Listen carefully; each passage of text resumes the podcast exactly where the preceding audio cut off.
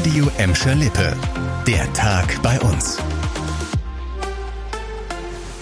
Mit dir Kübner, hallo zusammen. Schrecklicher Fund gestern am späten Abend in einem Teich an der Beckstraße im Bottrop-Badenbrock. Zeugen hatten gegen 23 Uhr eine leblose Person entdeckt. Sofort riefen sie Polizei und Feuerwehr. Trotz sofort eingeleiteter Wiederbelebungsmaßnahmen konnte nur noch der Tod des Mannes festgestellt werden. Heute hat die Polizei erste Ermittlungsergebnisse präsentiert. Demnach haben die Beamten keine Hinweise auf ein Verbrechen oder wie es im Beamtendeutsch heißt, Fremdverschulden. Außerdem kann die Polizei mittlerweile mehr zu dem Toten sagen. Es handelt sich um einen 55-jährigen Bottropper. Die Hintergründe für den Tod des Bottroppers sind aber noch nicht bekannt. Ganz anderes Thema. Einige Kunden der Festischen bei uns müssen sich ab heute eine andere Busverbindung suchen. Das Nahverkehrsunternehmen muss wieder den Fahrplan in Bottrop und Gelsenkirchen kürzen. Der Grund ist wieder eine Krankheitswelle bei den Fahrerinnen und Fahrern. Das bedeutet konkret, ab heute sind auf acht von insgesamt 118 Linien weniger oder gar keine Busse unterwegs. Der SB 49 von Gelsenkirchen-Buhr über Herten nach Recklinghausen zum Beispiel ist komplett gestrichen. Pendler können auf die Linie 249 ausweichen. Auch im Bottrop sind mehrere Buslinien betroffen. Dort fällt zum Beispiel der 265er aus.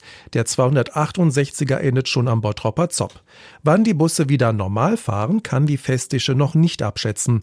Alle Änderungen und Ausweichempfehlungen findet ihr auf radioemschalippe.de. Schon im September und November vergangenen Jahres musste die Festische wegen mehrerer Krankheitswellen ihren Fahrplan kürzen. Ich bleibe beim Thema Verkehr. Auf der Hüllerstraße in Gelsenkirchen rücken die Bagger an. Die Straße in Burmke-Hüllen wird ab heute neu gemacht. Ziel ist es, dass es für die Anwohner, Autofahrer und Fußgänger leiser und komfortabler werden soll. Erstmal gibt es aber Verkehrsbehinderungen. Zuerst wird eine neue Gasleitung zwischen Schlagenheide und Neuhüllerstraße verlegt. Autos kommen nur einspurig an der Baustelle vorbei. Ab Mitte Juli werden dann kaputte Fahrbahnen und Bürgersteige repariert und neuer Asphalt verlegt, der den Verkehrslärm schlucken soll. Außerdem werden Bushaltestellen und Fußgängerüberwege barrierefrei ausgebaut sowie Grünflächen und Parkplätze neu angelegt.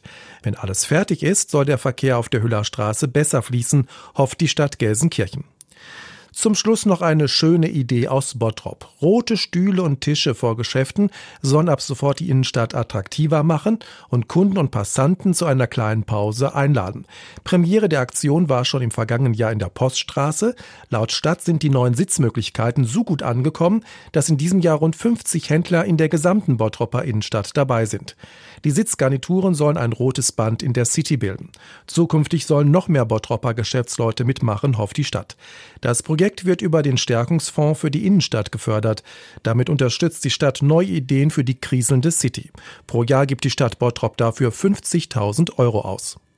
Das war der Tag bei uns im Radio und als Podcast. Aktuelle Nachrichten aus Gladbeck, Bottrop und Gelsenkirchen findet ihr jederzeit auf radio und in unserer App.